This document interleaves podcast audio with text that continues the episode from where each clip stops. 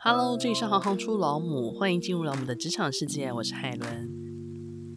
生涯发展在现在的台湾已经是一个全人的课题哦。那随着人生的发展，那我常认为时间在走啊，计划要有。虽然我们过去常常会认为说，嗯，计划可能会赶不上变化，但是事实上，从台湾的教育跟整个社会的发展，呃，生涯的议题已经慢慢成为一个显学。不仅是孩子在学校可能会接受到这样的一种观念，那我认为爸爸妈妈也可以来学习这样的一个观念，会成为我们在陪伴孩子在做学习跟生涯发展的时候，可以有一个共同的语言。欢迎来到我的老母系列，今天要来跟大家介绍生涯发展咨询培训师林俊宏。会认识俊宏老师是一份很棒的缘分，因为我去上了生涯咨询师的课程，俊宏老师呢刚好是我们第一堂课的培训师。课堂上透过老师的引导与经验分享，让我对生涯发展产生了很多的好奇与想象。所以希望透过今天的访问，大家也可以更了解生涯发展培训师这个职业的重要性与可能带来的思维重整。福大心理系毕业，福大心理学研究所硕士、博士，专长工商与组织心理学、职业规划与发展、组织职业与历程咨询，服务超过三十个以上的公司企业与六十间以上的学校。现任国立台师大教育心理与辅导学系兼任助理教授，百度人生设计共同合伙人及优伴创办人，致力提供人生前行的力量，在互相陪伴协作中优越各自精彩的人生。欢迎俊宏老师。大家好，呃，我是生涯发展咨询培训师林俊宏。想先请教一下老师，你怎么会成为生涯发展咨询培训师的呢？那这跟您的个人经验有没有什么样的关联性？我其实快五十岁了，透露一下年龄。那呃，我在台湾的教育制度下，其实是那那时候台湾要联考，我是在台湾的教育联考中是。呃，被认为不太会念书的孩子，所以我考了两年的高中都考不上。那都考不上的情况之下，呃，就会去念专科。人生的第一个大议题，也是跟生涯有关的议题，叫做选择专业。当时根本不会有太多想法。我想台湾很多跟我背景很类似的人都有共同的记忆，就是那个科系的选择都不是自己，很多都是家人给你这样子的一种概念。所以我们在说生涯发展规划的过程中，家人其实扮演着蛮重要的一个角色。呃，我爸爸是开灯饰工厂，那我们家男生大多数是学电的。然后我爸爸就说：“哎，你不用再学电了，请你去学算钱吧。”哦，那当然就是 好像在那个发展的过程中，那其实我也懵懵懂懂了嘛，就哦，好好学商这样子。那学商有几门课还蛮可怕的，什么会计啊、经济啊、统计。那事实上，我的能力在算这件事情不是这样的偏好，可以想象在学习的过程中的这个呃学习的成就并不高。这里面我就遇到了很棒的 mentor 陪伴我的老师。那我在学校里面汉操还不错，所以当时被抓去练柔道。那在专科的学校的呃篮球的校队。还有那个柔道的校队哦，很希望能够成为一个运动选手。重点是那个内在的成就感。那什么时候会破灭了？就是去比赛之后就破灭了，就 就不就没有赢嘛。大专杯都输了。那输的时候，我的学长就问我说：“哎，你以后要干嘛？”这样。他看我成绩又快被二一了，然后体育也不行。当时我其实很懵懂哦，一个人的自信啊，或者是成就感低落的时候，当他去问他说：“你未来要做什么？”还真不知道要做什么。那这个过程中，我的那个学长扮演很重要的角色。当然，我现在在做生涯咨询啊，或者说生涯咨询的培训，跟当年的那个角色有关。呃，他就问我说：“你如果不再念商学，然后你也不运动，你还能干嘛？” 那我就说：“我也不知道。”他当时就问我说：“诶，你平常不在学校念书，你不运动，你还喜欢关心些什么？”当时说：“我还蛮喜欢看人的，我还蛮喜欢关心一个人的，但我不知道这可以干嘛。”这个学长他当时跟我说：“诶，他在南洋街补习的时候，他看到有个科系叫做心理学系。”嗯，下一句话我觉得对我这辈子影响很大哦。很多人都会说，我觉得你太适合念心理学了。但我的学长不这么说，他说你要不要去了解一下那个是什么？嗯，其实就是我们有时候在生涯做决策的时候的资讯是不足的。对，那在有限的资讯下，有时候会做错决策。那我的学长给了我一个很棒的引导，你也不用那么快决定你要念什么，但你要去收集资料。所以我后来再去了解了心理学在念什么，我又花了两年的准备才考上大的心理系。果真哦，到了福大之后，整个人就变了。当你开始去念到自己喜欢的，开始去探究自己喜欢的，就真的是不睡觉都在念哦。所以从大学研究所到外头职场工作了几年之后，又回去念博士班。那老师，你刚刚跟我们聊这一段呢、啊，我们好像对生涯发展咨询培训师有一点点轮廓的了解了。那可不可以请您再稍微细讲一下？就是哪些人会特别需要，然后真正的生涯发展咨询的培训师，他又会给予什么样子的协助呢？其实可以分成两个，一个是对于想要学习生涯咨询专业的人，那我是一个培训师；但是另外一个角色就是直接面对生涯困境的人，那当然那个时候我的角色就叫做生涯咨询师。那我在这个地方想先谈生涯咨询师，因为我们对生涯这个词其实是很陌生的。但如果你问他说，你对下一步有什么安排吗？安排这件事情好像比较多人能理解，好像比较通俗的讲法。那什么叫做下一步？人生在什么阶段需要思考下一步？那简单来讲，我觉得生涯这件事情，或叫做生涯规划，其实就是生涯选择上、生涯决策上有困境的人。对，呃，我这几年在做的事情，我用一个方式来讲，就是谁会需要生涯规划？那我觉得生涯规划或生涯咨询，呃，大概在解决四个问题。第一个，我把它称之为选专业的问题。嗯，那这个选专业可能会蛮常遇到在高中阶段，因为他们有选班群嘛。哦，那未来要选什么文理法商之类的，哦，那这个就会有选专业。那因为自己不知道该如何选，所以会需要生涯咨询、生涯发展咨询的这方面的专业的协助。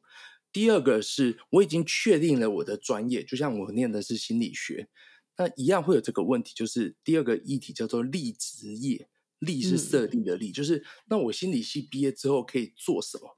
嗯，在学校有时候心理学毕业就说啊，那你去当辅导老师。但是如果我有机会到心灵工坊哦，台湾出心理学书，我如果到里头做这个编辑工作，我到底有没有离开心理领域？嗯，那对我来讲是没有的。很多人其实是念的某个科系，却不知道这个可以怎么发展。那第三个就是在台湾现在正蓬勃发展的议题，叫做找工作。呃，这里有个很重要的概念，呃，叫做就业力。当我念的是心理学，我未来要成为心理咨商师，这个时候我必须要修很多的课，去实习啊，去拿到认证啊，去拿到学历，这个称之为就业力。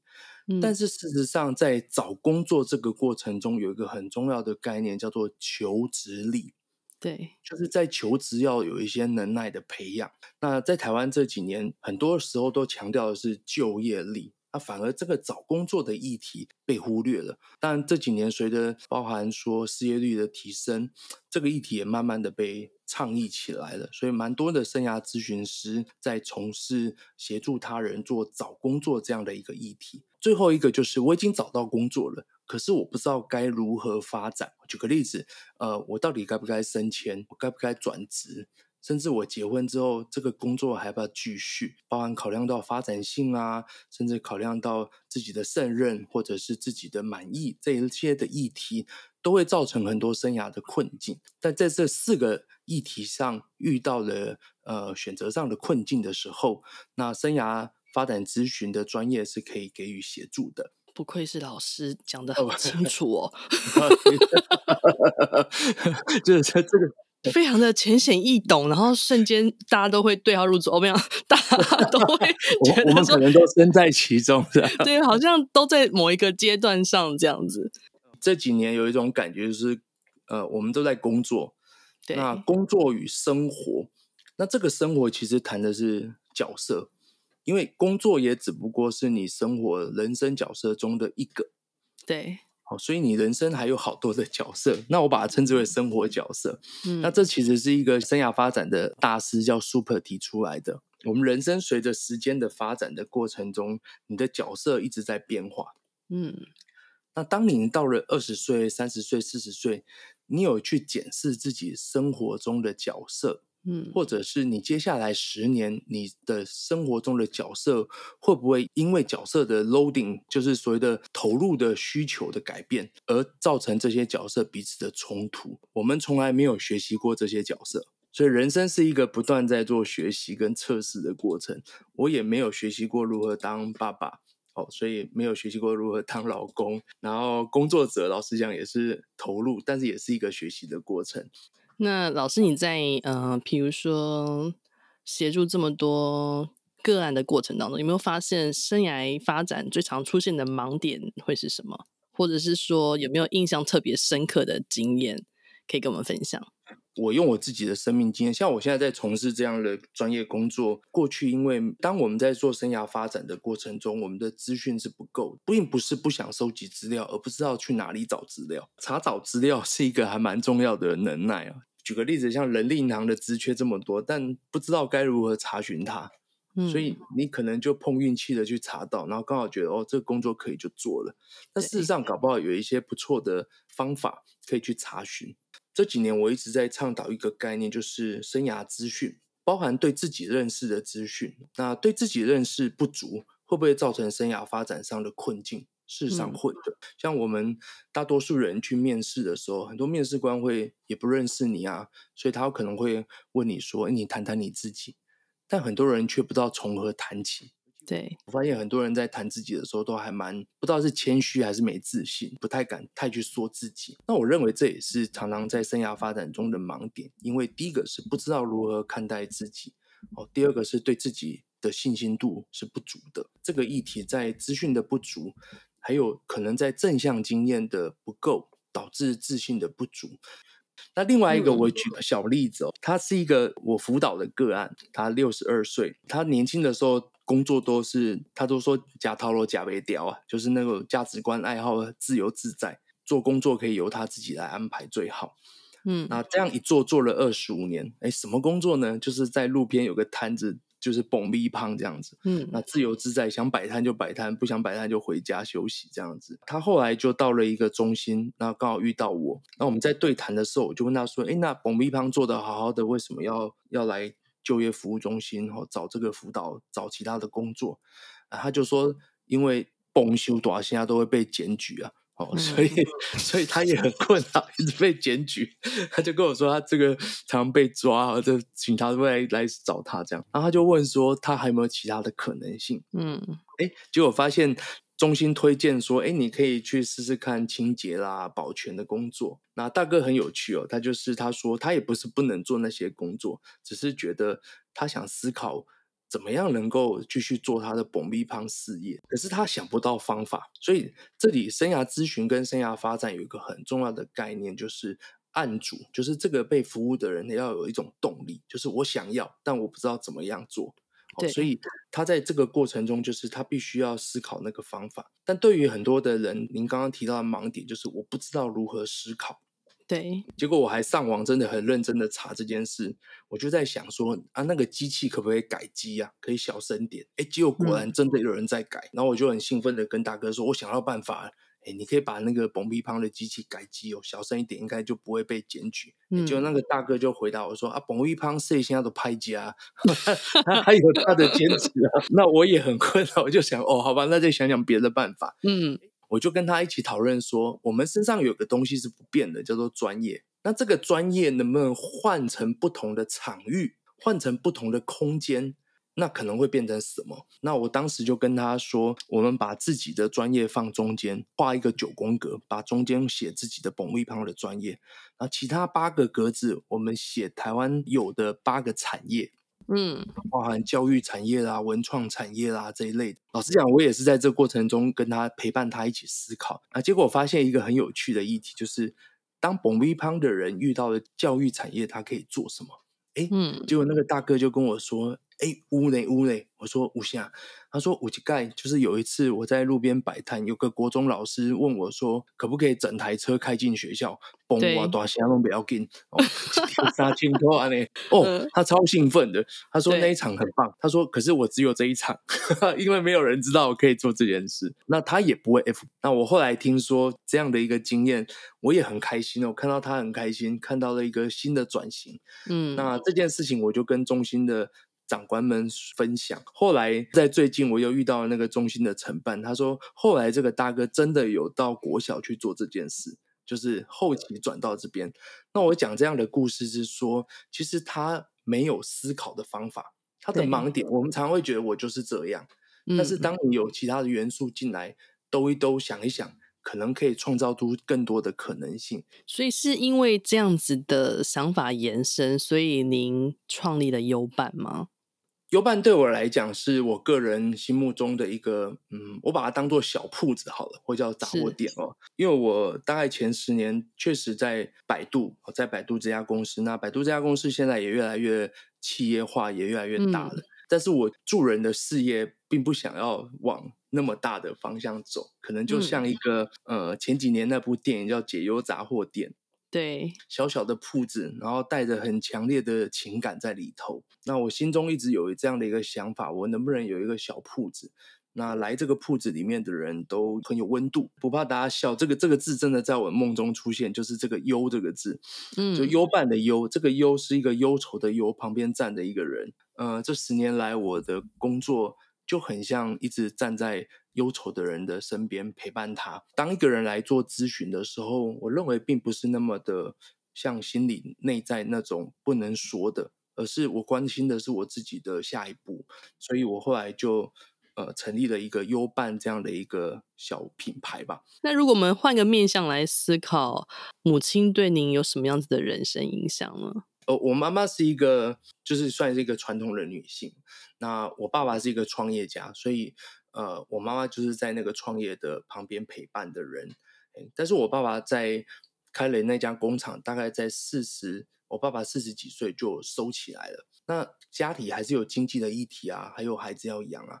那这个时候，我妈妈就到外头去工作了，就到了工厂去上班。我也因为在专科，那专科的学生其实寒暑假都会去打工，所以我有一个暑假跟着我妈妈到她的工厂去，哎，就开始去跟我妈妈一起上班，看感受到她的那种职场上的辛苦了。后来就发现，哎，我妈妈在工作再辛苦再忙，她回家还是会做菜，会打理大大小小的。那我在她身上其实呃感受到一种心理的韧力。这种在困境中依然屹立不摇。那我妈妈给了我一个很很大的空间。第一个是我在她身上看到一个呃环境不好，还是要想办法。那这个想办法的过程中，嗯，除了自己想办法之外，还有什么其他的资源？那另外一个，我我妈妈对我另外一个影响，我觉得那个影响是应该是说，她给了我一个很幸福的环境，就是做自己。呃，我妈妈常常跟我说：“你做你自己想做的，那你只要觉得是对的，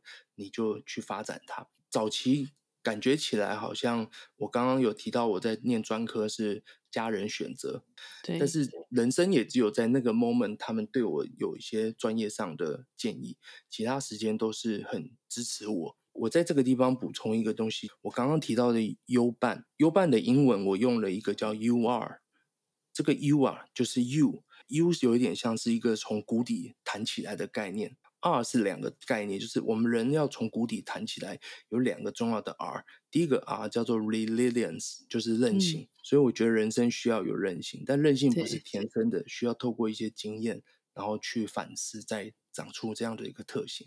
嗯。另外一个就是 resource，就是外部的资源。嗯。结交不同领域的朋友，然后彼此之间成为一个相互携手陪伴、嗯、共同前行的这样的一个概念。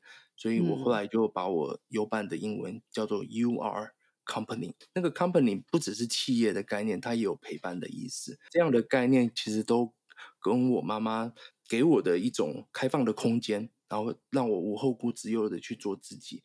如果有人想要转职，或是退休后想要规划自己人生下半场，你会给什么样子的建议呢？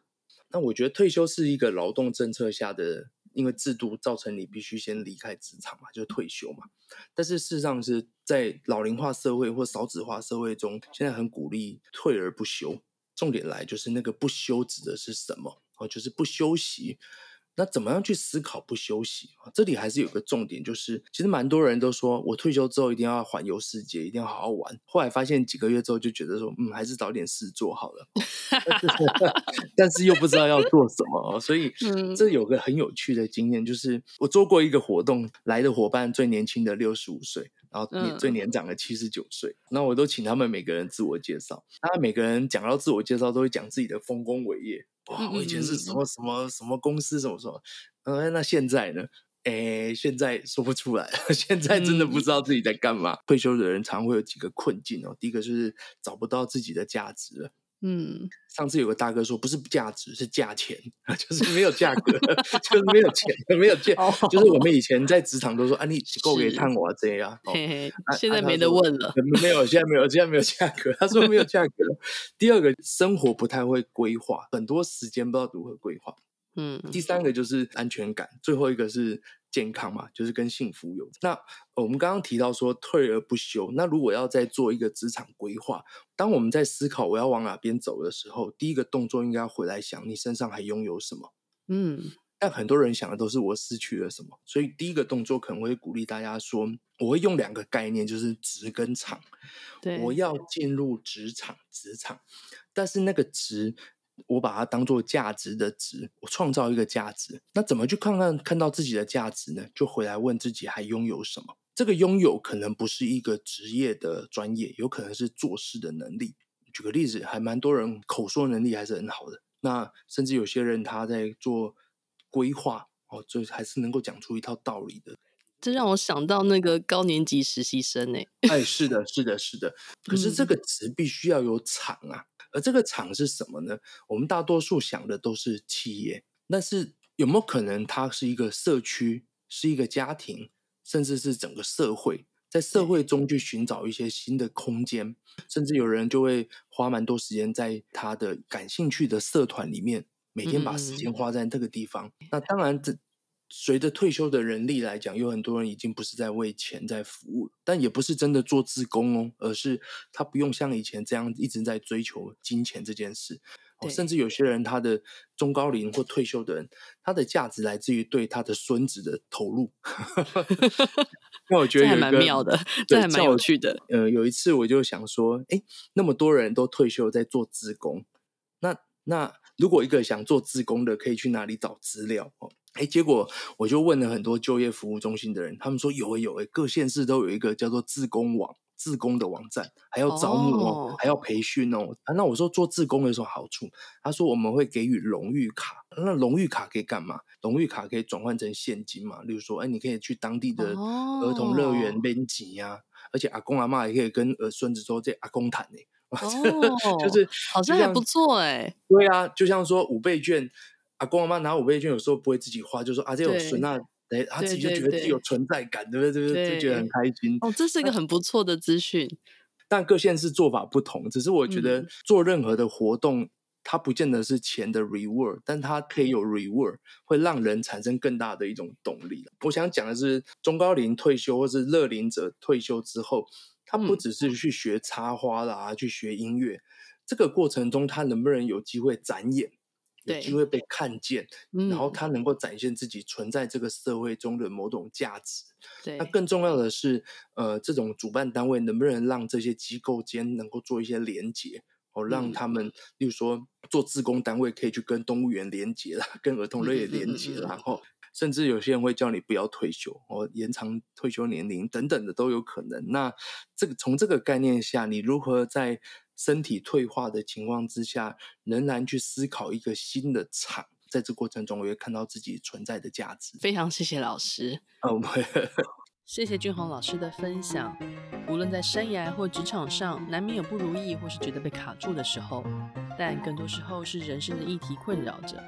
如果有机会，不妨找生涯咨询师聊聊。透过亲民的理解与分析，协助你再次找到工作的方向，或是更积极的行动方案。如果你也喜欢今天的节目，欢迎到脸书转发本集的介绍文，一个转发就能让更多人听到这个故事。请到 Spotify 给我们五颗星评价，我们急需要大家的分享，让各种职业的面向与母亲的价值被更多人看见。谢谢你们的支持，我是海伦，我们下次见。